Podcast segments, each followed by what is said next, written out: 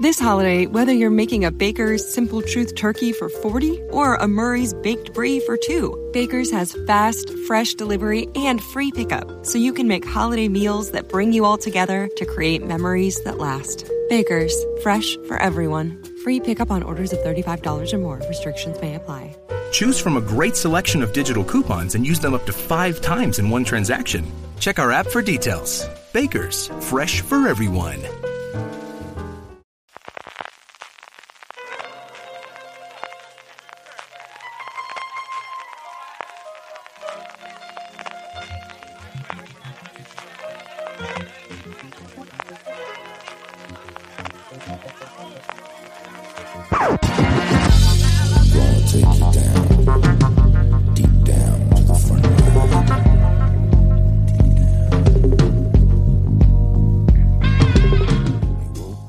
Todos y bienvenidos a FDS Review, el programa de fuera de series donde cada semana analizamos, comentamos y debatimos sobre nuestras series favoritas.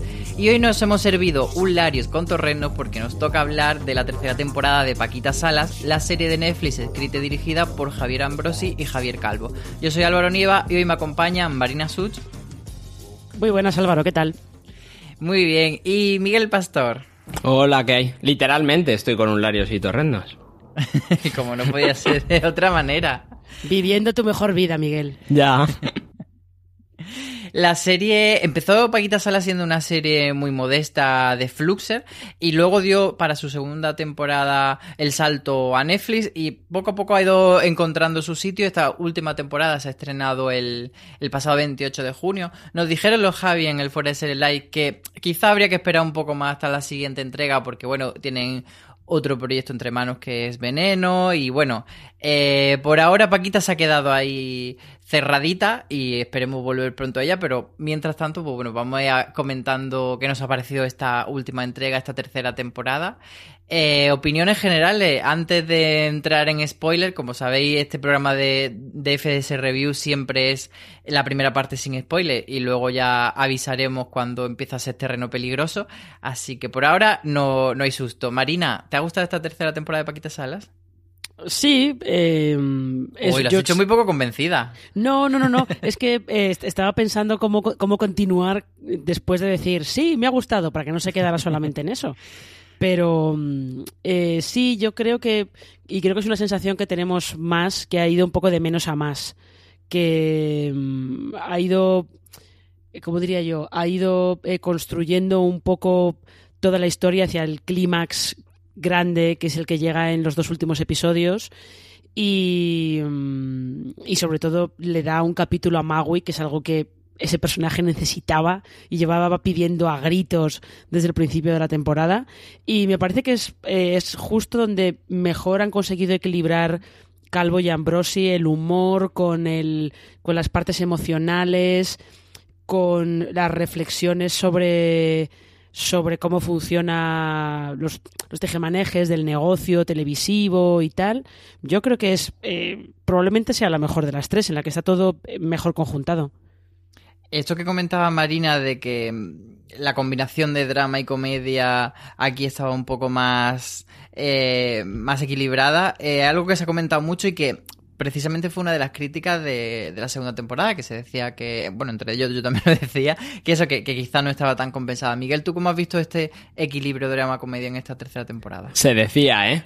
Se decía. Pues, es que es que es verdad que la evolución desde esa primera temporada que tú llamas mmm, modesta y te quedas corto porque ellos en el live explicaron y recordaron que lo habían grabado como en cinco días, siete días y con el presupuesto de Fluxer que, que se nota en esa evolución. Y también eh, tenemos muy claro que esa segunda temporada adolecía un poco de eso porque, como ellos mismos dicen, estaban en muchas cosas, no estaban centrados en esta temporada. Y me parece que sí que se nota ese salto cualitativo eh, en centrarse en esta temporada y equilibrar más eh, todos esos aspectos eh, de comedia y drama y en general de todo, todos los, los demás aspectos. Eh, me parece que equilibran muy bien todo. Luego cuando vayamos a la parte con, con spoilers desarrollamos más esto.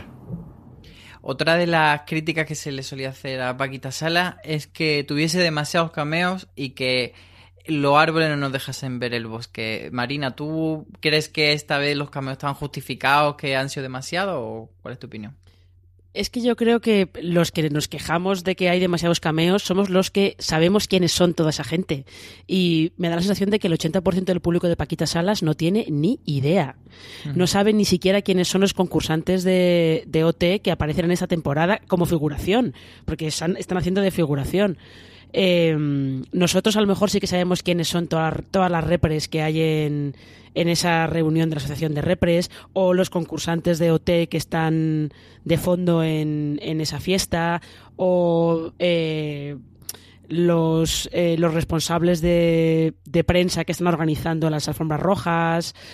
Es un poco, me da la sensación de que es una queja que solamente tenemos quienes sabemos quiénes son esas personas. Y el resto del público le da un poco igual la verdad. A ellos les resulta, les resulta muy chocante a lo mejor encontrarse de repente a, no sé, pues a Terelu, por ejemplo, pero claro, Terelu no es un cameo, Terelu está haciendo un personaje. No es lo mismo. Yo creo que no hay, que no hay demasiados. Los que hay, cameo como tal, hay pocos. Y luego todo lo demás que es figuración, eh, pues los Javis han tirado de colegas, en plan de, oye, veníos, os pasáis un día o dos días o lo que sea, venís, os, os vemos, aparecéis de fondo y ya está. Esos yo creo que mm, solamente distraen si tú estás más pendiente de, de, buscarlos y de encontrarlos y sabes quiénes son. Y de verdad que yo creo que la gran mayoría del público de la serie no sabe quiénes son. Como los figurantes de la rueda de prensa de Arte Madrid, ¿eh? Eh, exactamente igual, exactamente igual, o incluso eh, los periodistas que hay en la alfombra roja de la fiesta, que los conocemos en este caso Álvaro y yo, pero el resto de la gente no tiene por qué conocerlos.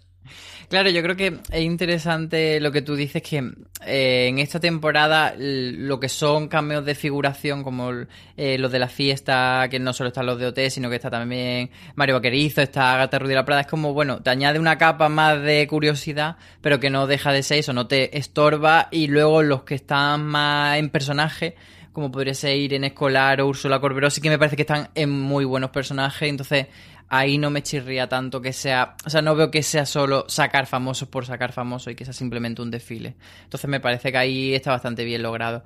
Otra, otra cuestión que podemos sacar sobre esta temporada es si, si bueno, si es una serie que es para todo el mundo, como tú decías Marina, es una serie que los que conocemos mucho el mundillo eh, la vemos como con más interés porque están contando cosas que nos tocan muy de cerca y quizá por eso se quede fuera para, para el público general. Miguel, tú que estás más cerca del público general, ¿tú cómo, ¿cuál es tu opinión? Sí, es verdad, pero eh, aún así eh, me cuesta abstraerme y, y ponerme en el lugar del que no entienda toda esta parte meta que, que el final es muy, muy meta. Eh, eh, ¿Cuál es el interés de la serie? Creo que pierde un 50% de interés si no sabes quién es quién y por qué están pasando las cosas. Sobre todo en esta temporada, ¿eh? Porque la temporada pasada había muchas cosas que eran divertidas y graciosas per se sin saber quién era quién pero en esta he visto esa evolución hacia eh, debes saber mmm, quién es Belinda Washington y de quién está haciendo Belinda Washington y las referencias a qué está haciendo. Eh, me parece que hay tantas referencias que hacen que sí que sea un poco compleja para... No, no complicada de entender, porque el trasfondo de esta temporada creo que es muy claro, pero sí el apreciarla al 100% si no estás un poco eh, metido en el mundillo o haces como yo y vas y preguntas o lees el artículo en fuera de series. Marina, ¿tú cómo lo ves? Eh, yo creo que eso lo que hace es aportar la, la, capa extra, como quien dice, porque yo sí que he hecho esta prueba con gente que no, que no sabe quién es el 80% de la gente que sale en Paquitas Salas y que la disfrutan mucho. Lo que pasa es que ellos se quedan con, eh, podemos decir a lo mejor, la primera capa de la serie, que es igual eh, la capa más emocional o del, de las relaciones, por ejemplo, las relaciones entre Paquita y, y Maui o Malu. no tienen por qué saber eh, todo, ni siquiera tienen por qué saber eh, la gran aparición final de la temporada, no tienen por qué conocer esa historia porque no. es una historia que Paquita Salas ya ha contado antes. Entonces, eh, yo creo que eh, disfrutarla al 100% evidentemente lo haces si sabes quiénes son quién es toda esa gente y por qué Belinda Washington está haciendo lo que está haciendo y a quién referencia y todo eso. Pero si no lo sabes, creo que está suficientemente, suficientemente bien eh, contado para que lo puedas disfrutar igual. Lo que pasa es que, evidentemente, puede ser un disfrute a lo mejor un poco más superficial. No es una de serie tan manera. especial si te pierdes esa capa. Es una serie que está bien escrita y que se nota que está mejor escrita cuanto más pasan las temporadas, pero no tiene ese, ese punto de ser una serie especial y distinta si no entiendes todo eso.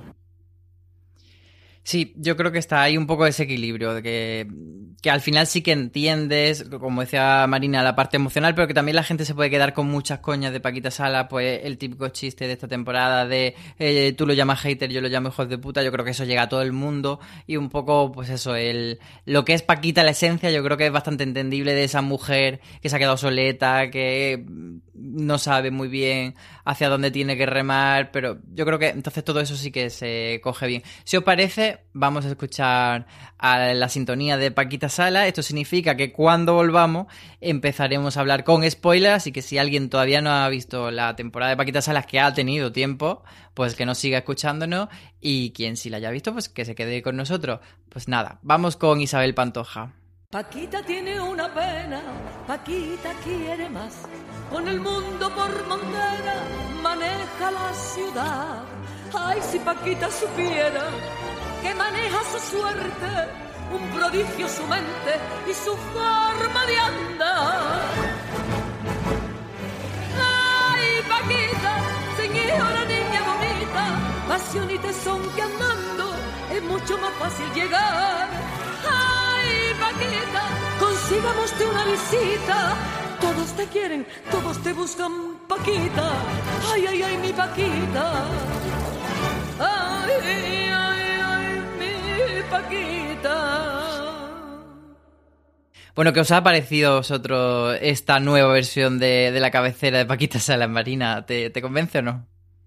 Eh, a ver, yo tengo, le tengo cierto cariño a las a la de la primera temporada, porque era así como un poco no de andar por casa, porque era de mis cafeína, pero bueno, era como un poquito más la paquita esta que estaba ahí buscando por todas partes cómo salir adelante.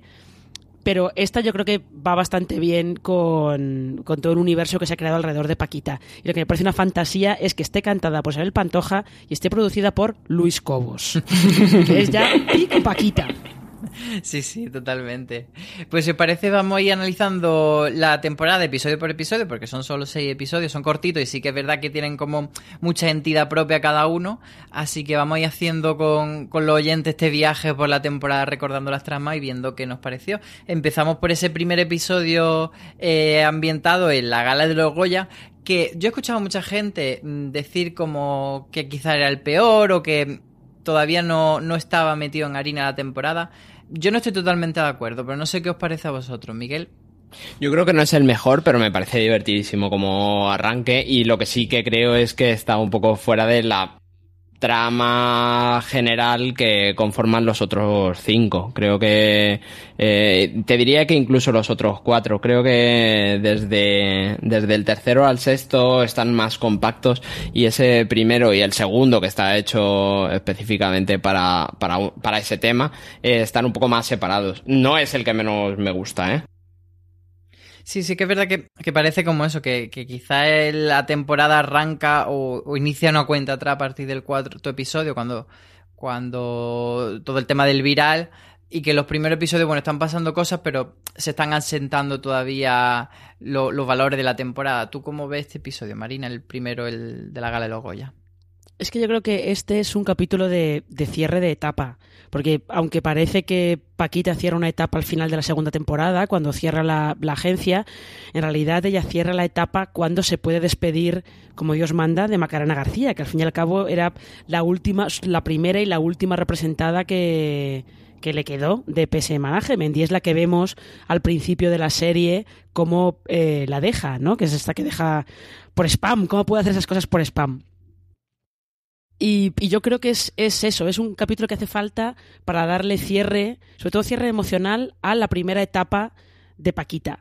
en la serie. Hay un eh, Conchi Cascajosa hizo un hilo en Twitter que era muy interesante hablando sobre pues todas las eh, el subtexto, todos los guiños que había en que había en el capítulo y yo creo que hace falta por eso, para que Paquita se pueda decir adiós de verdad y desde un lugar, desde un sitio emocional con el que ella se quede a gusto, decir adiós a esa etapa suya que estaba marcada por Maki y por la relación que tiene con ella y, todo eso. Y luego vamos a ver el nivel de eh, universo alternativo que tiene el capítulo, que tiene el capítulo con esa gala de los Goya es maravilloso, es genial. Sí, sí, es que. Bueno, explícalo un poco, porque claro, esa, esa gala de los Goya no es cualquier gala de los Goya, es la gala de los Goya de la llamada. Lo que pasa es que la gala de los Goya la llamada era la 32, me parece. Y ellos se llevan esta gala a la 34. Y em, en aquella gala de los Goya estaban nominados, la llamada estaba nominada a Mejor Película, estaban nominados los Javis a Mejor Dirección Nobel, eh, estaba nominada Macarena García a Mejor Actriz. No, Macarena eh, no. Macarena, Macarena, gana y es la única que no estaba es nominada. Es verdad. Estaban nominadas Ana Castillo y Belén Cuesta. Contra Delfa Calvo. Es verdad. Que era el, premio que escuchamos en la serie. Es, la serie. sí. todo este juego. This holiday, whether you're making a Baker's Simple Truth turkey for 40 or a Murray's Baked Brie for 2, Baker's has fast, fresh delivery and free pickup, so you can make holiday meals that bring you all together to create memories that last. Baker's, fresh for everyone. Free pickup on orders of $35 or more. Restrictions may apply. Choose from a great selection of digital coupons and use them up to five times in one transaction. Check our app for details. Baker's, fresh for everyone. Si estás buscando un buen podcast de análisis y debate en tu idioma, te invito a que escuches Pulso y Péndulo. Yo soy Carlos Curbelo. Y yo soy Fabiola Galindo. Todos los jueves analizamos temas de actualidad en Estados Unidos y Latinoamérica. Fabi y yo no siempre estamos de acuerdo, pero sí tenemos un objetivo común. Queremos servir como antídoto contra las noticias falsas y la polarización. Pulso y Péndulo. Busca nuestros episodios en Apple Podcast, Spotify o en tu aplicación favorita juego, la verdad es que le, da esa capilla extra, como decíamos antes. Pero a mí me parece que, el episodio sirve, como tú dices, para cerrar esa etapa de Paquita, pero también para abrirla. Es como eh, lo que en el siguiente episodio dice ella de El toro más bravo ha vuelto al ruedo. Yo creo que se inicia en, este episodio, ella volviendo a los Goya, que mm, al principio no sabe si ir o no ir, y al final dice, voy a los Goya, y va a los Goya, y vuelve a sacarle las castañas del fuego a Macarena. Entonces yo creo que esto es como lo que le da a ella la gasolina para decir, pues sí, pues yo valgo para esto y, puedo volver. Entonces me parece un, episodio que, que es verdad que como decimos, no, tiene tanto, tanta conexión de trama con otros, pero me parece que como buen arranque y como retoma el personaje eh, está muy bien. El siguiente sería el de Edwin, y, Paquita en Arae. Por un lado tenemos la trama de, Paquita queriendo volver a la Asociación de Representantes de Actores de España y que para volver le exigen una cosa es que alguna de sus representantes de sus representadas perdón esté mm, trabajando en activo. Que es una cosa bastante básica no pues sí. Y que no sean un reality. Entonces lo que hacen es coproducir un, un cortometraje que sale regular no Miguel Sí, y coproducir me parece, me parece un eufemismo, porque es, eh, yo he puesto mi casa y tú has buscado todo el dinero. me parece muy divertida esa trama y me parece, em, bueno, lo que hablábamos al principio, el contrapunto justo para buscar el equilibrio de un tema tan serio como el que se está hablando, que es sobre quién debería hacer qué papeles y que, aparte de contarlo Javis ya, se ve que es eh, cómo ellos quieren explicar lo que van a hacer en su propia serie que ya lo apuntabas tú al principio, que van a hacer eh, la serie sobre la vida de la veneno.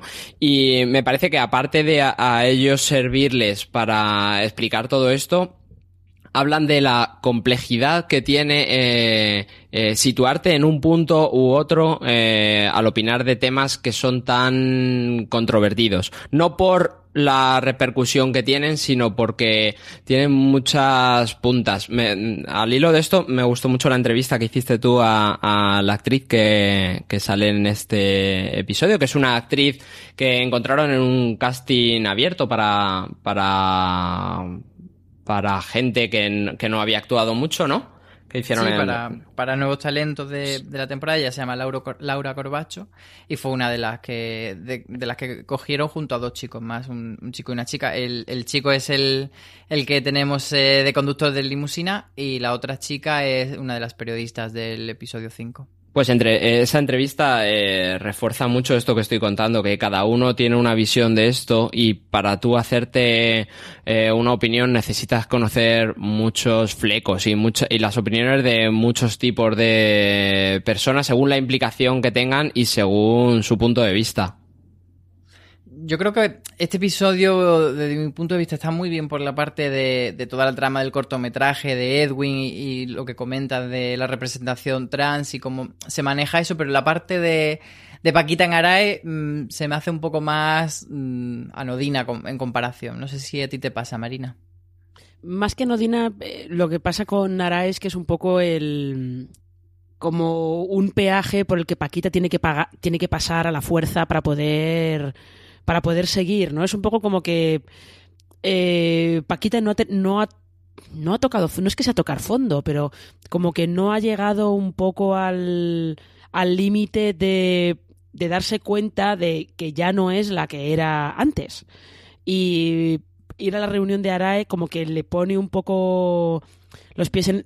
no La bofetada de realidad. Sí, es, sí, es un poco la bofetada de realidad, efectivamente. De Paquita, sí, tú dices que eres repre, pero necesitas que tus representados eh, trabajen. Lo que pasa es que, claro, como la pobre Paquita pues está muy desactualizada y muy obsoleta, y la pobre eh, no sabe no sabe qué pasa ahora con Ciudadanos y por qué Tony Canto es polémico, pues claro, eh, le van dando por todas partes y no, no sabe por dónde se mueve. Y pero la trama de Aira sí es verdad que se queda un poquito descolgada también porque toda la parte de, del corto de Edwin yo creo que está bastante mejor trabajada. Yo creo que también porque esa parte tiene una tesis muy clara, ellos quieren contar algo de una manera muy clara y también quieren mostrarte que Paquita se puede equivocar.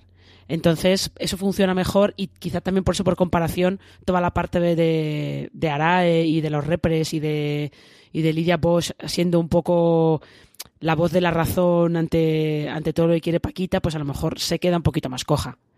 O sea, a mí me gusta de la parte de Arae que, que la enlaza bien con la de Edwin cuando vemos que a Paquita le dicen por un lado eh, si tus representantes no están trabajando, no era una representante, pero luego ella le dice a la actriz trans si no si eres una actriz que no trabaja no es una actriz. Y la otra dice entonces que entonces ahí me parece que sí que lo conecta muy bien pero es verdad que que una parte está, como tú dices, mucho más mejor trabajada que otra. Y lo que, lo que me parece interesante también de la parte de Edwin es que no te lo cuenten desde el punto de vista de los que están ofendidos, de los, de los que en cierto modo tendrían la razón según la tesis del episodio, sino que te lo cuentan desde el punto de vista de unas personas que lo han hecho, digamos, sin mala intención, sin maldad, pero que se ven metidas en eso y realmente no saben de dónde le viene. Y en el proceso aprenden de dónde venía esa polémica y, más o menos la aceptan. O sea, ese momento de Paquita googleando que es ser cisetero y aprendiéndolo después de decir a mi Lady no la insulte con eso, me parece el verdadero hallazgo de ese episodio. Y bueno, el siguiente ya sería uno de los episodios favoritos, el de B-Fashion, tenemos a Magui drogada, tenemos a Úrsula Corberó y tenemos la Resad. Marina, ¿este episodio qué te parece? ¿También de tus favoritos? Este es de mis favoritos, pero es de mis favoritos eh, por cositas, a lo mejor por detalles tipo como lo de B-Fashion es evidentemente es todo el diablo viste de Prada. Sí. Lo que pasa es que lo que está muy bien es que ellos, eh, la referencia que sueltan al Diablo Viste de Prada es como una cosa muy de pasada, un guiño muy pequeño, que es cuando Paris, que es el personaje de King Jedet, le dice a una de las empleadas de B-Fashion, ¿qué tal, ¿qué tal tu gastroenteritis?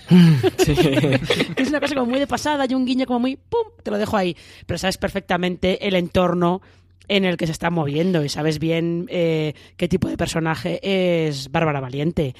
Y mm, eh, eh, es que el capítulo, pues a mí los capítulos de Magui eh, me parece que están muy bien porque mm, Magui es un personaje que es verdad que se puede ser como muy entrañable porque la pobre a veces es muy inocente y, y no termina de saber cómo, cómo manejarse en, en, este mundo. Es un mundo que le queda enorme, le queda grandísimo a la pobre Magui. Entonces también está muy bien eh, la conversación que tiene con Úrsula Corberó al final en la fiesta cuando están las dos hablando y Úrsula Corberó le cuenta lo de que física o química va a volver, pero que su repre eh, ha dicho que, que no la va a hacer porque no puede volver atrás y tal. Y tú ves lo que como Maui va hablando con Úrsula diciéndole, bueno, pero tú qué quieres hacer y, y pues si quieres hacerlo tú, pues tienes que tienes que decir que oye, que, que tú eres la jefa en este caso y te tienen que hacer caso y tal.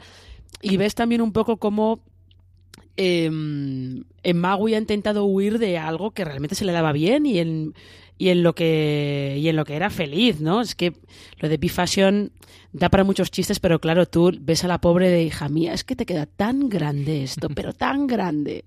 Vuelve con Paquita, si es que era lo tuyo, vuelve con Paquita. Bueno, no era realmente lo suyo, pero sí que vemos que por lo bien. menos que por lo menos había aprendido con el tiempo. Pero Sí, en su momento no, no sabía de lo que era un link, No. pero, pero, pero sí que el episodio demuestra que, que algo sí que aprendió ahí a la falda de, de, de Paquita, ¿no? Sí, y luego lo- todo lo de la Resat, eh, es que lo diré en escolar me parece todo algo tan genial y tan maravilloso que es, bueno, es tremendo. Sí, que yo creo que esa es otra de las de esas capas que, que decíamos antes que quizás no, no se pilla. O sea, que tienes que conocer que, que Irene Escolar es una actriz tan intensa, tan de teatro, tan tal, que cuando la ve interpretando a una dramaturga tan intensa te haga gracia esa conexión y ese, ese guiño realidad y ficción. Miguel, ¿a ti qué te pareció este, este episodio? Y bueno, te voy a preguntar, ¿qué te parece Terelu como Bárbara Valiente? Justo iba a eso, porque en- la referencia de Marina al, dia- al Diablo Viste de Prada, lo que ahí hacía Meryl Streep, aquí lo hace Terelu Campos. Y, el- y lo curioso es que en el universo de, de los Javis lo hace bien. Me parece que eh, ella abraza el que no es actriz, ella hace lo que tiene que hacer y me parece que está súper bien, sobre todo en comparación con la, mm, los prejuicios que yo tenía contra que Terelu Campos saliese haciendo un personaje que es mm, se desarrolla bastante y que tiene muchos flecos y que mm, lo explican muy bien los, los Javis con el guion y ella lo defiende bastante bien. Y luego Ana del Castillo volviendo a mí, cuando vi ese episodio creí que, que era un poco pegote eh, el abrir esa, ese melón para dejarlo en Ana del Castillo eh, ha tenido una evolución desde esa primera temporada pero nada más lejos de la realidad porque, porque es detonante para el final de temporada. Sí que era una trama que, que parece que no, que no iba a ningún sitio, quizá al principio, ¿no? Sí, Marina. Sí, sí, ah, no, perdón, es que eh, yo creo que para, para entender mejor lo de Irene Escolar también tendríamos que decir que es la nieta de Julia Gutiérrez Cava. Hay que, hay que, es sí, que sí, las es capas son, descendiente son de una bueno, estirpe de actores. efectivamente, y que ella solo hace eh, teatro importante y tele ha hecho muy poca. Entonces, bueno. Pero sí, no, eh, justo eh, lo que dice lo que dice Miguel es cierto que puedes puedes pensar que, que toda esa trama con eh, el intento del personaje de Ana Castillo de entrar en la Resad y que eh, que ella va con su idea ese mis fogones universal que, ya sabemos que es real que eso existe de que existió de verdad que ella va con esa idea y que se deja comer la cabeza por, por la otra intensa que le cita a Bertolt Brecht y que quiere hacer una cosa muy seria y, y cosas así. Y luego realmente te ayuda a sigue manteniendo, eh, apoyando o construyendo la tesis de la temporada que es tienes que creer en ti mismo, ten confianza en lo que tú crees que, que sabes hacer y lo que quieres hacer. Y luego, evidentemente, pues es un poco el detonante, pone en marcha lo que vamos a ver al final de la temporada. Y Magui drogada, es que por favor. Maravilloso. Pues mira, mira, mira, mira. Los mejores memes no los has dejado Ma- Magui drogada. Es que, es que además la- lo de Mago y Drogada, cuando está con, con la, mm, eh, la PR esta que no sabe quién es, que le va dando, que la interpreta Ángeles Martín, que le da la, le da la copa y le va diciendo, pero adivina, ¿qué crees que lleva la copa? no Pues que no, sé, sabe quién es, que cree que sabe quién es. Que es verdad, creo que sabe quién es, pero no creo que es Clara, Clara Lago. Ve altas, delgadas, Clara Lago. Eh, claro, es como, ¿qué lleva la copa? Limón, sí, ¿qué más? Alcohol, sí, sí, ¿qué más? No sé, pastillote. Yo os prometo que yo me acordé del el capítulo de Girls en el que Shoshana se Sí, entera que en una fiesta sí, ha tomado sí. crack y se vuelve loca. Es verdad, es que es una referencia, ¿eh? Sí. Me acordé muchísimo de ese capítulo. A mí me parece, y luego el momento con Úrsula que tú ya has comentado me parece muy bonito. Además es que yo habiendo entrevistado mm, dos o tres veces a Úrsula, me ha parecido siempre la persona más encantadora. Y he de decir que mm, quien no la conozca a lo mejor puede pensar, no, esto como los Javi son amigos de Úrsula, le han escrito un papel para que quede súper bien, pero en realidad una borde. No, es que yo me lo quería perfectamente que Úrsula fuese así, que le sujetase el pelo a Maui y que fuese tan encantadora. Y, Sí, la, ayuda, creo. y la ayuda para, para Sí. limpiar un poco y maquillar un poco esa imagen frívola que tiene la gente de ella. Sí, sí. Luego el, siguiente episodio, que sería el número 4, que es este viral en el que tenemos por un lado a, Noemí Argüelles volviendo a tener mucho más protagonismo, eh, reencarnada eh, o reconvertida, mejor dicho, en una gurú del social media. Y que volvemos a B-Fashion para hacer un tutorial de contouring que sale regular y que acaba todo explotando por ese dedo famoso de, Belinda Washington que sale a la luz. ¿Qué es lo que destacáis de este episodio, Miguel? Yo es que Yolanda, yo soy muy fan de lo que hace Yolanda Ramos aquí y quiero aprovechar para reivindicar también el ejercicio de transmedia que hace la serie, que hace Netflix con esos vídeos fuera de la serie que son para redes y que casi todos están basando en, en lo que hace Yolanda, eh, que tiene toda la pinta de ser improvisando ella como hacía Robin Williams cuando hacía del genio en Aladdin. Tiene toda la pinta de haz lo tuyo, Yolanda, y, y- y sacamos piezas de esto. Y debe haber una barbaridad de piezas porque no hacen más que, que sacar. Pero es que además los vídeos que ha ido sacando Noemí Argüelles, luego ellos los sacan, claro, ellos los tienen hechos hace la tira de tiempo, pero luego ves la actualidad política y parece Y que cuadra, Noemí ¿eh? Argüelles cuadra todo. Es, es que da, les da un poquito de miedo. Parece que Noemí Argüelles está dando, está dando consejos a, a los community managers de los partidos políticos españoles. Yo he de confesar que no soy demasiado fan de Noemí Argüelles. De hecho, puse un tuit, eh, lo típico que se dice, un popular opinión, y de repente y salió mucha gente a respaldar mi un popular opinión, o sea, que no era tan, tan popular. Y, y me parece que Noemí funciona como puntitos concretos, como tal, pero cuando tiene tanto tanto peso, a mí se me hace un poco cansino, tanto en este episodio como en el siguiente. Y, y de hecho yo diría que este es el episodio que a mí me parece más flojo porque toda la parte en la que están en B-Fashion eh, se me hace un poquito cuesta arriba, es como un poco eh, comedia de teatrillo allí encerrado y, me parece desde luego el menos brillante de toda la temporada, eh, aunque sea el, detonante para, o sea, lo, lo que sea necesario para, para abrir los dos siguientes episodios. No sé si vosotros estáis de acuerdo de que este puede ser quizá el más flojo de la temporada. Mm, No, no creo. Lo que pasa es que yo sí que entiendo que, que Noemí Argüelles puede ser muy excesiva. Y sí que entiendo que puede ser eh, muy cargante porque eh, es un personaje tan extremo. BP vuelve a tener grandes noticias para todos los conductores. Cuando vayas a repostar tendrás un ahorro de hasta 40 céntimos por litro en Península y Baleares y 35 céntimos por litro en Islas Canarias, incluyendo la bonificación del gobierno. Cada vez que visites una estación BP en la península y Baleares, puedes ahorrar y disfrutar de todas las ventajas que ofrecen en su programa Mi BP. Y si lo haces desde Canarias, podrás disfrutarlas a través del plan Dino BP. Así que ya sabéis, BP nos lo pone fácil para ahorrar al máximo estés donde estés. Hazte con su tarjeta en sus estaciones de servicio y si quieres consultar más información, puedes hacerlo en mibp.es y plandinobp.es.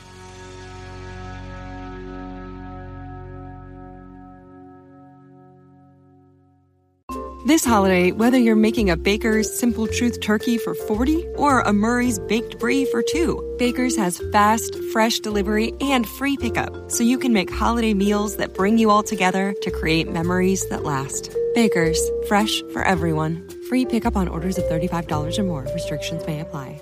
Choose from a great selection of digital coupons and use them up to five times in one transaction. Check our app for details. Bakers, fresh for everyone. Y tan de mm, dejar que Yolanda Ramos se vaya un poco por las ramas que, mm, que a veces eh, puede ser cargante, sobre todo se puede como que fagocita un poco todo lo que está pasando a su alrededor, que es lo difícil, controlarlo y evitar que ella se lo coma todo. Lo que pasa es que eh, a mí la- toda la parte de B-Fashion me, me cuesta verla, pero me cuesta verla porque se ve tan claramente que va todo encaminado a, a la humillación de Belinda Washington y a que intenten que pongan ese contraste entre lo, lo frío y lo cruel que puede ser ese, ese mundo de, de la moda y de las apariencias y de, y de vamos a buscar los virales a cualquier precio y cómo a veces se consiguen esas cosas a costa de humillar a gente que no tendría por qué estar pasando esas humillaciones que, mm, que me costaba un poco verlo, pero bueno, nos deja también eh, una gran frase de, de Mago y de yo tengo, todo el mundo tiene un límite y el mío es que se metan con Belinda Washington. Es que esa frase de, de ese límite, el límite que todos deberíamos tener muy sabiamente, que, se metan con Belinda Washington. Y esto nos lleva un poco al, al, siguiente capítulo, que bueno, si algo caracteriza esta tercera temporada de Paquita Sala es que no solo construye hacia adelante, sino que también se encarga de enraizarse mucho con lo que ya tenía en las temporadas anteriores. Y eso se demuestra en este quinto episodio llamado Baile Regional, en el que volvemos a Navarrete, el pueblo de Paquita Sala que, desde luego es el episodio hasta Navarrete de esa primera temporada de los más recordados de, la primera temporada y como de lo más icónico. Entonces no sé si... Eh, ¿Qué te pareció, Marina, volver al pueblo de Paquita? Hombre, es que también esta vuelta al pueblo lo que está haciendo es preparando la traca final y preparando la gran aparición especial del último episodio que es la de la de Ana Allen porque recordemos que en Navarrete es donde se esconde Clara Valle, que es este trasunto de Ana Allen que ellos presentan en la primera temporada. Con lo cual, claro, es que es todo ahí eh, ir preparando la traca final y luego al mismo tiempo Paquita tiene que volver al pueblo porque se tiene que enfrentar a la muerte de su madre y es un poco como hacer las paces con, con ese pasado del que Paquita ha estado huyendo constantemente, porque cuando la vemos que vuelve en la primera temporada, ella está como un poco en plan de, sí, pero yo ya no estoy aquí, yo ya no estoy en esta historia. Y sin embargo, ahora al volver hace un poco las paces con no puedes negar de dónde vienes que es también lo que pasa con, con toda esta eh, toda esta cosa del velatorio en la casa, eh, el guiño ese a la casa de Bernarda Alba cuando todos los periodistas rodean la casa y se tienen que encerrar dentro. Yo creo que es, un capítulo que, que ayuda mucho a que Paquita siga como que de verdad eh, empiece la nueva etapa de verdad, ¿no? Como haciendo, haciendo un poco las paces con quién es ella, con el, con el pasado que tiene detrás y, y, dándose cuenta de que no puede dejarlo atrás del todo, ¿no? Porque forma parte de, de quién es ella. Y creo que también es muy universal esto que dice de toda la gente que no hemos ido de, de nuestra ciudad a otra ciudad, pues buscando trabajo, buscando otro, otro tipo de vida, sí que dejamos atrás ciertas cosas y, y, construimos una nueva vida de cero en la que estamos más a gusto con todo, en la que estamos más siendo quien queremos ser o quien nos gustaría ser y que, y que cuando volvemos cada cierto tiempo a, a nuestra casa por lo que sea, pues como que nos encontramos eh, esos recuerdos de, de, cosas que quizás ya no formen tanto parte de tu vida. Entonces yo creo que, que juega muy bien con, con esas sensaciones el episodio de, de, de esa Paquita que por un lado se ha ido a Madrid a triunfar, pero cuando vuelve a Navarrete todavía recuerda pues a niña a la que eh, no sabemos si hacían bullying, pero bueno, que no era la, niña más popular del pueblo, a la que no dejaban entrar a clase del baile. Me parece que se humaniza mucho al, personaje. Miguel, ¿tú qué te quedas de, de, este episodio, como dice Marina, de un poco Casa de Bernarda Alba?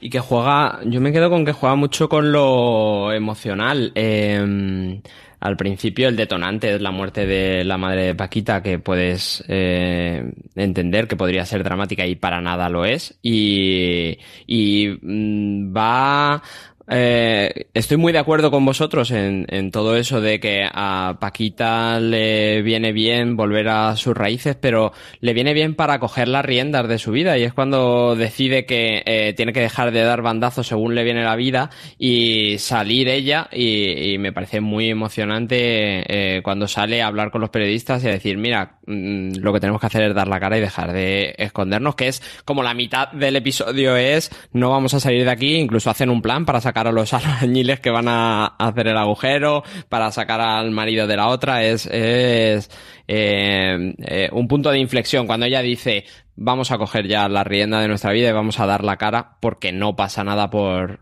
por cometer un error, que creo que es el leitmotiv de, de toda la temporada. Sí, y lejos de ser redundante, une dos historias. Una es la de Clara Valle, que la conocíamos de hace más tiempo, y la otra es la de Belinda Washington, que nos contaban los Javi en el fuera de serie live, algo que me parece muy interesante, y es que a ella le daba la indicación a Belinda de que aunque todo el mundo estuviese en comedia, ella tenía que estar en drama y que eso jugaría a favor de su trama y, y así lo vemos. Me parece que esa llamada por teléfono que tiene Belinda con su hijo es lo que te hace humanizar todo y, y te hace darte cuenta que, siempre hay una persona detrás de, de todos estos escándalos, de todas esas mofas, de todo eh, eso que se, esos circos que se crean tanto en los medios como en internet acerca de cualquier controversia. Y, me parece, la verdad, bastante bonito ese, eh, esa forma de enfocarlo final. Marina, ¿tú cómo ves a, eh, ese, ese sacarlo todo afuera? ¿Te parece una enseñanza correcta, bonita por parte del episodio? Yo creo que sí. Eh, también porque date cuenta que eh, aquí está también la historia de Clara Valle que se esconde en lugar de en lugar de salir y decir pues mira oye metimos la pata eh, nos equivocamos ella se va al pueblo se esconde no la puede ver nadie pero claro eh, llega un punto que es que eso tampoco se puede eh, sostener durante demasiado tiempo entonces es verdad que un poco la idea con la que, que, ellos quieren transmitir es eso, de no pasa nada por meter la pata, no pasa nada por, por equivocarte, pues asumes que te has equivocado, aprendes de ello y sigues hacia adelante, ¿no? Que es un poco, que es un poco lo que importa. Y, y, lo que pasa es que, es que este capítulo es todo como muy. Porque no solamente son las emociones de Paquita al volver, sino también son las emociones de Clara al verse de repente otra vez, no solo al centro de todo, sino que ver que lo mismo que le pasó a ella, a otro nivel, lo mismo que le pasó a ella, le pasa a Belinda. Ese, ese momento que tienen las dos eh, hablando en el que eh, hablan de que la vergüenza no se va nunca y de que no pueden estar viviendo encerradas constantemente y huyendo de todo el mundo, ¿no? Que ellas de alguna manera tienen que seguir con su vida, que es por lo que se van a las fiestas del pueblo. Entonces yo creo que todo eso también está eh, eh, merece la pena, está, está muy bien tratado. Es que el personaje de Clara Valle eh, creo que es un personaje bastante bastante interesante dentro del universo de Paquita. Aparte de que nos deja ese cameo maravilloso. Bueno, no cameo, porque él está haciendo un personaje, pero esa aparición especial genial de Josh Hutcherson. Sí, se llama que los ve mmm, que son pareja en la vida real y, ve esa química, esa, esa miradita tan romántica que se echan el uno al otro, que son súper de tiernurita. Y bueno, esto nos lleva al último episodio que como decimos, toda la verdad ha salido a la luz y esa la consecuencia, lo que tiene como consecuencia es que mmm, de repente son todas unas estrellas de las redes sociales Lidia San José no tanto, pero Paquita de repente sí es una estrella de las redes sociales. Y Belinda, un icono de la música atrás con sus cinco deditos. ¿Estáis a tope con los cinco deditos, Miguel? Sí, para, para ser un trasunto de Leticia Sabater me parece que está muy bien llevado y que también combina, eh, eh, eh, creo que en Belinda se, da el equilibrio perfecto entre, pues eso, lo que hace Leticia Sabater y también habla de la libertad que tiene cada uno para hacer lo que quiere, como quiere. Y que luego el videoclip ha salido eh, de lo que decía de Transmedia, luego lo han sacado en redes completo eh, y también combina que nos decían los Javis que todo esto de eh, que Belinda Washington hiciese un vídeo masturbándose que luego se filtraba venía de un piloto que ellos habían escrito eh, de una concejala, casualidad, que se masturbaba y, el, vídeo se filtraba. Me parece que, combinan muy bien y a esto es a lo que me refería cuando decía que eh, hacia el final de la temporada eh, pierde mucho peso eh, la serie si no sabes a qué se está refiriendo y no entiendes eh, realmente cuánto de enraizado está en la realidad, en la realidad que rodea el universo de los Javis. No, sé, no, no, sé. Lo de Belinda a lo mejor te pierdes esa capa extra, puede ser, pero, pero lo de Clara Valle y Ana Allen es que está muy bien explicado todo. Y aunque no pilles esa capa de que de repente está Ana Allen de verdad haciendo del personaje de ficción a través del que ellos estaban eh, contando toda la historia, aunque eso no, no, lo pilles, yo creo que está suficientemente bien enlazado como para que te quedes con, con el peso emocional de, de lo que Paquita está viendo en ese momento. Yo, en mi opinión, no me parece tan importante conectar a Belinda con, con Leticia Sabater, como tú comentabas, y como Olvido Hormigos, que quizá en quien se puede basar mal lo del escándalo sexual, pero sí que mm, yo estoy contigo, Marina, en que se entiende perfectamente la trama de, de Clara Valle. Pero ese giro, esa sorpresa tan grande que te llevas cuando ves que es Anna Allen, y ya llegamos a este punto del episodio, la que eh, interpreta a Clara Valle en la ficción, me parece que enriquece mucho, sobre todo por ese monólogo tan potente. Eh, pero antes de llegar a, a comentar ese monólogo, tenemos el regreso de Magui. Y esa conversación maravillosa en la que Magui viene, bueno, Paquita primero le dice que, que quiere volver a contratarla y le dice, ¿estás en Chop? Que me hace. Y, y Magui no puede porque tiene esta película, como veis, eh, todo ese juego de, metaficción eh, tan interesante en el que Paquita primero entra en cólera, Magui está siendo interpretada por Aura Garrido y, y todo, ese, todo ese juego. ¿Qué es lo que más os gusta de todo esto, Marina?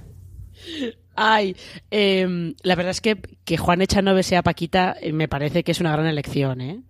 Es una gran elección porque además em, tiene hace como vuelve a hacer referencia a toda el a todo el tema de, del segundo capítulo con eh, si eh, los actores trans tienen más oportunidades menos oportunidades que los demás en ese caso los personajes trans, quiénes deberían interpretarlos, como que eso lo lleva un poquito, no exactamente, no es la misma polémica ni de lejos, pero bueno, es un poco cierre del círculo haciendo que Juan Echanove sea Paquita y que a Paquita le siente mal que un hombre haga de ella. Claro, es un actor que es un hombre diciendo, ¿cómo me va a interpretar a mí un hombre? Ojo, pero le sienta peor que. Aura Garrido haga de, del personaje de Belén, ¿eh? De, de- De sí, Maui, eso es, lo que peor le sienta de todo. Es verdad, pero, pero eh, todos los chistes a costa de, de que ahora Garrido sea actriz de método me parecen geniales. Sí, toda esa parte me parece bastante Y un guiño a su propia justificación también, un señor haciendo de Paquita Salas, como en la realidad es eh, Bryce haciendo de Sí, Paquita sí. Salas. Y, Bra- Sí, y sí, Bryce sí. tirándose de la cabellera porque Bryce no usa peluca, Bryce se deja crecer el pelo y Bryce tirándose la cabellera también un punto ahí muy gracioso. Y mm, pero como decimos, claro, la potencia de este episodio está sobre todo en, en ese gran monólogo que tiene Ana Allen, como nos contaban los Javi en el Fuera de Serie Live, que por cierto lo podéis ver tanto en YouTube si buscáis FDS Live Paquita Salas o FDS Live Entre Bambalinas lo encontráis y también lo tenéis en formato podcast, pues en Ivo o en la plataforma en la que soláis escuchar fuera de serie.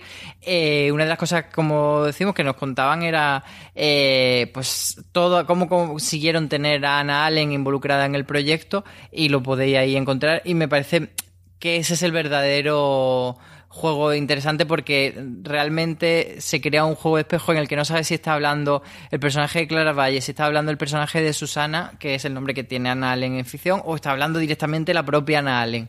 Entonces ahí me parece que... Por eso decía que sí que creo que es interesante que el espectador conozca o que le da mucha dimensión que el espectador conozca la historia de Ana Allen y sepa que ella es el transunto de. O sea, oh, per- perdón, del revés, eh, que Clara Valle es el transunto de Ann Allen. Eh, ¿Qué os pareció este monólogo, Miguel? Muy impactante, sobre todo por lo que tú dices, que, que sabes, sabes que es ella.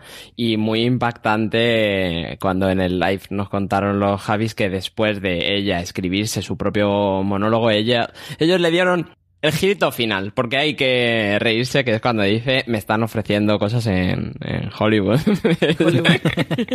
me parece muy impactante, me parece muy emocionante y me parece que ella para el trocito que hace solo en, en la serie ha quedado muy redondo, como casi todos los personajes y casi todos los actores o, o- o gente del universo de los Javis eh, salen de Paquita Salas, que me parece una cosa muy a destacar.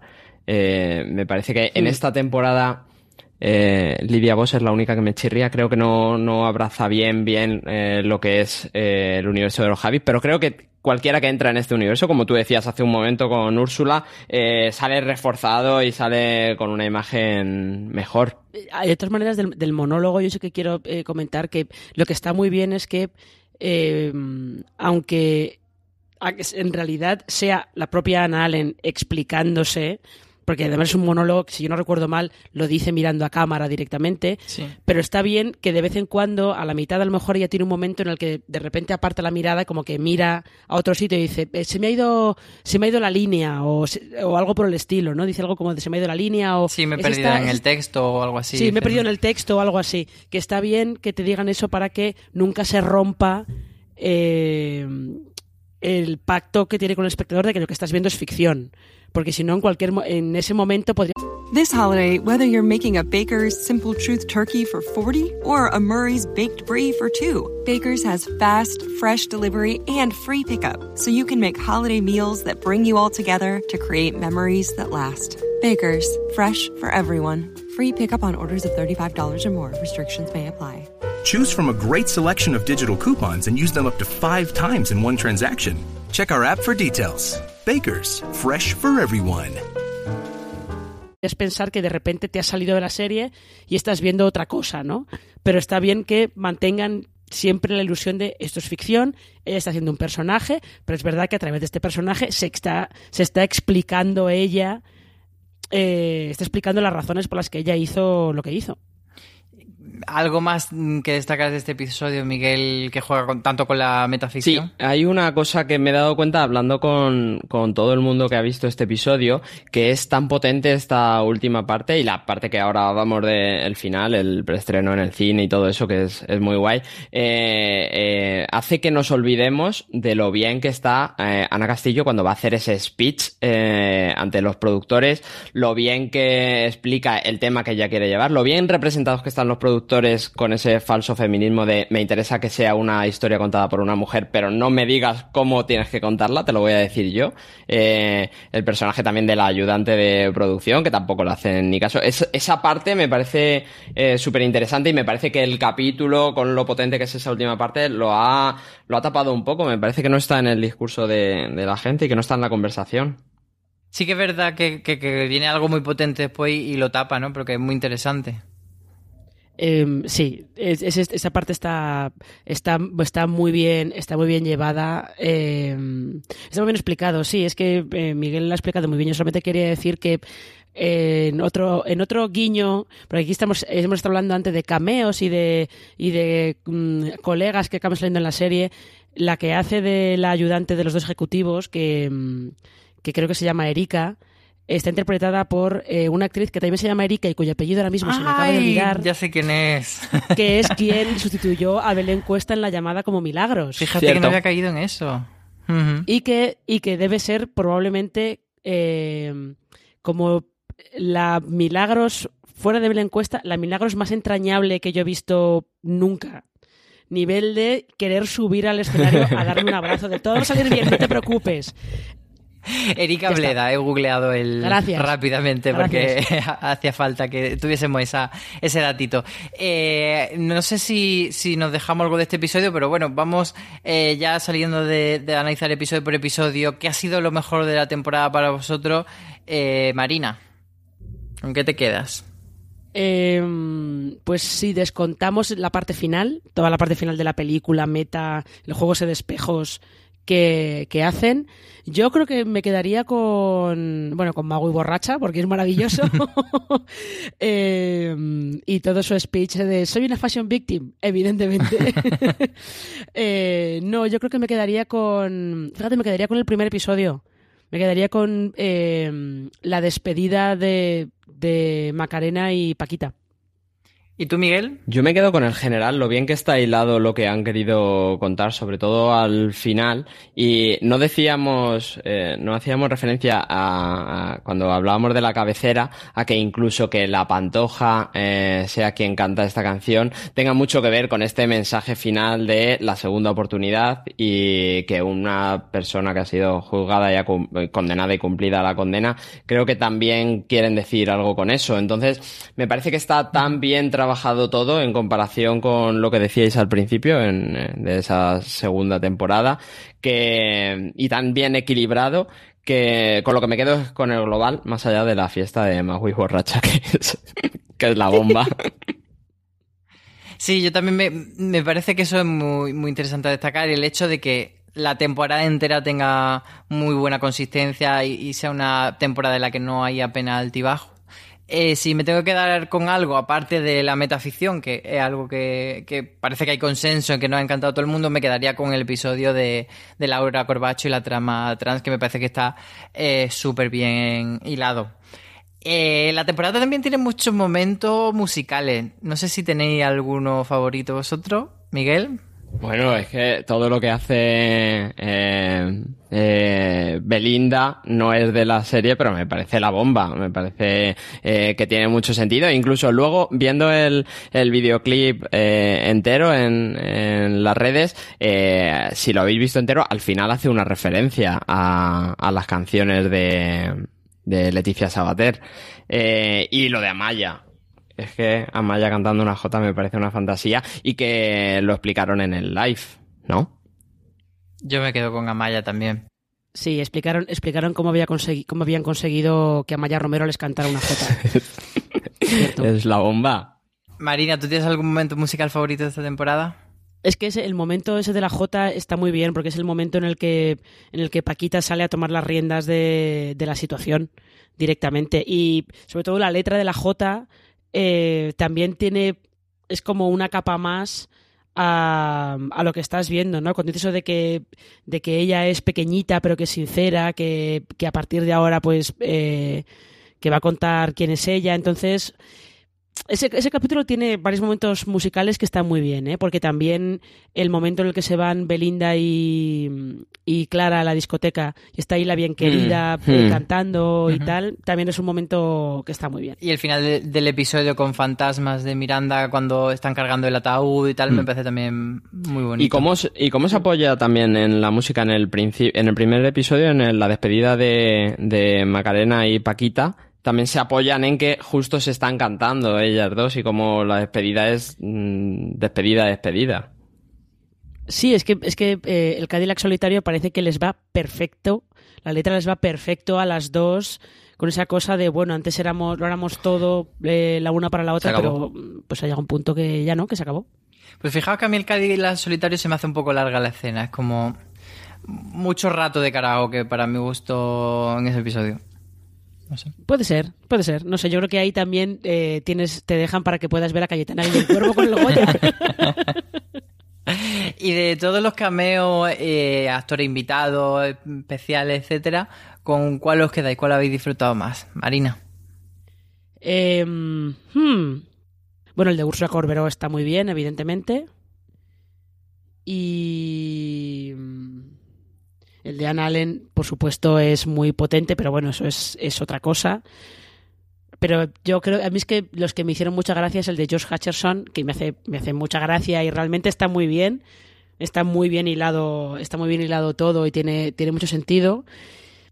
Y sí, yo creo que yo creo que, que esos probablemente, porque luego ya hay algunos que son como más como muy chiste privado que mm, a lo mejor nos hace gracia y me hizo gracia encontrarme a Erika Bleda, por ejemplo, haciendo de, de esa ayudante de los ejecutivos, pero bueno, es una cosa un poco más un poco más pequeña. El de Irene Escolar, perdón, me acabo de acordar ahora. Irene Escolar y Emilio Aragón como jefe de la Resat también. Sí, yo, yo me quedaría seguramente con Irene Escolar, como ya hemos comentado antes. ¿Tú, Miguel, alguno otro que destacar? Bueno, es que a mí me parece muy emocionante lo de las frases que le ponen a Emilio Aragón y me interesa mucho saber cómo llamas a Emilio Aragón y le dices, oye, ¿sabes lo que es Paquita Salas? Pues, pues mira, vente. Y lo que decía al principio, que Terelu me sorprende. Creo que lo hace muy bien para no ser una actriz. Sí. Por último, ¿qué os quedáis de la temporada a nivel más genérico, más de las enseñanzas o los temas universales que quiere tratar esta segunda temporada? Hemos comentado las segundas eh, oportunidades, esa gran amistad de Paquita y Magui, que es precisamente con lo que se cierra el último episodio, con ella andando por la calle Fuencarral. ¿Qué, qué es lo que destacarías, Marina? Yo creo que lo hemos estado comentando antes, o a lo largo de todo el programa hemos estado comentándolo todo. Eso de la importancia de, de las segundas oportunidades, la, la sobre todo la importancia, ahora hay mucho como una cultura de la cancelación, ¿no? En plan de, en cuanto tú metes la pata una vez, cancelado, no queremos saber nada más de ti, eres lo peor. Y a ver, hay gente que es lo peor realmente, pero luego hay mucha gente que lo que ha sido meter la pata, que tampoco, tampoco hacía falta que sufran ese linchamiento por redes sociales y que se tengan que esconder debajo de una roca porque si no, no pueden seguir viviendo. Entonces yo creo que eso, eh, eso es, es un tema que está muy bien tratado y sobre todo también un poco esa idea de eh, persigue, persigue lo que tú quieres y sobre todo eh, no dejes atrás quién eres. Yo creo que eso también es una, un tema de, de identidad, de ese aspecto de no traiciones quién eres, no quieras eh, convertirte en otra cosa diferente solamente para, para triunfar o para conseguir lo que tú crees que es el, el éxito. Sí, el tirar para adelante. Te- Yo creo que tanto Paquita como Maui son dos personajes que, mm, que todo lo que hacen es levantarse. Eh, Paquita tiene que cerrar su oficina y cuando empieza a levantarse en ese eh, primer episodio, eh, al final del primero, principio del segundo, eh, dice pues me lo monto en casa. Y Maui cómo se tiene que plegar a una nueva jefa y tiene que ir adaptándose para seguir saliendo adelante, que creo que es el, el mensaje más potente de, de esta temporada y, y la serie en general, ¿eh? Como comentábamos al principio de, mm, este episodio de FDS Review, parece que, va a tardar los Javi en volver a reabrir Paquita y que, pues eso, que una cuarta temporada es posible, pero quizá no un futuro demasiado cercano. Eh, y se ha comentado mucho que el final es un, final que cierra muy bien, que deja todo en un sitio muy bonito, a todos los personajes. Eh, quería que hicieseis un poco de futurologo y que me dijeseis hacia dónde gustaría que fuese Paquita Salas, porque pues eso, vemos que todas han encontrado su sitio, vemos que Susana, el personaje de Ana Allen, le dice que quiere que sea ella su representante, que tiene esa oferta en Hollywood, entonces no sé si veis a Paquita acompañando a Susana a Hollywood o veis que esa amistad de Maui y Paquita ya debe ser a partir de ahora inquebrantable o si puede haber otra vez fisura entre ellas, ¿hacia dónde gustaría que fuese Paquita? Miguel. A mí me gustaría que se reconvirtiese eh, otra vez, porque uno de los mensajes más potentes, eh, sobre todo del segundo episodio, con esa eh, reunión de representantes, eh, el- uno de los mensajes más potentes que me llegó es cómo uno tiene que ir adaptándose a cómo pasa la vida, sobre todo laboralmente, y cómo Paquita se tiene que adaptar a que ahora las redes sociales es lo que necesitas. Y yo la vería incluso tocando otros palos dentro del sector, no sé si produciendo o no, porque la coproducción no es poner la casa. ¿Tú, Marina? Eh, a mí me, me gustaría verla eh, en un momento, volver a, a su momento de gloria. Me gustaría ver, porque es verdad que en el segundo episodio vimos un poco cómo era Paquita en su momento, en sus mejores momentos de los 90, pero a mí me gustaría verla cómo es el mejor momento de Paquita ahora. No hace falta que se vaya a Hollywood, pero ver eso, ver cómo manejaría pues a, pues a una Úrsula Corberó, por ejemplo, o a esta Susana, un poco que ella fuera como el como lo que pasa a veces con estos actores que se van a, a Estados Unidos y que tienen un representante en España, un representante en Estados Unidos y van un poco jugando jugando con eso. Me, me gustaría verlo, a ver cómo se manejaría Paquita en ese eh, en ese estilo, en ese, en ese momento. Y cómo negocia las escenas con Julio Medem, de, de su representada. Bueno, lo que- es que yo sí que quiero ver eh, qué tipo de película hace Lidia San José con Julio Medem.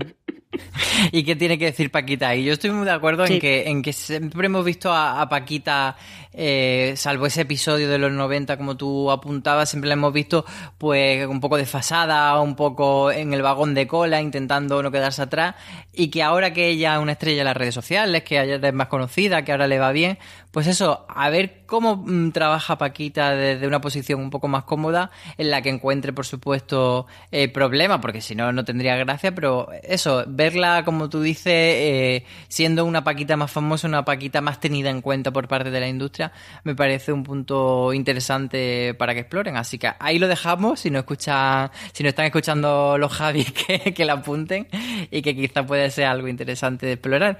Eh, nada más, hasta aquí nuestro FDS Review. Como siempre, os recordamos que en Fuera de Series, la página web, tenéis mucha información sobre Paquita, que además hemos estado bastante pesaditos escribiendo un montón. Tenemos críticas, tenemos curiosidades, tenemos memes, por supuesto, y, y recordar nuevamente que tenemos ese evento que hicimos con ellos en Fundación Telefónica, el Fuera de Series Live, donde estuvieron eh, los Javis con nosotros contándonos muchas anécdotas, algunas las hemos referido en este, en este review, pero hay muchas otras que podéis encontrar y que son bastante interesantes.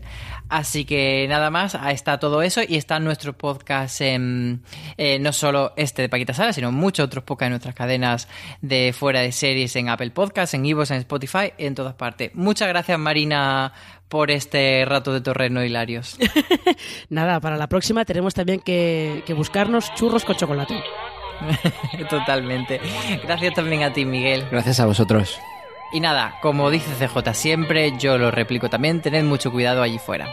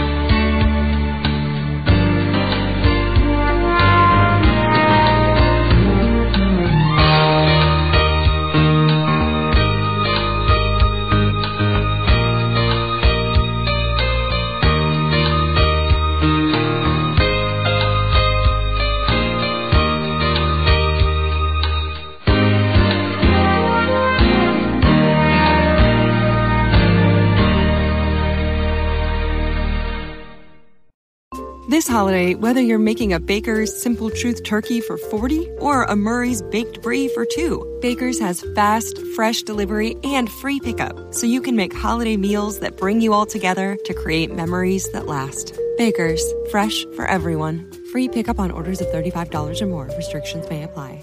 Choose from a great selection of digital coupons and use them up to five times in one transaction. Check our app for details. Bakers, fresh for everyone.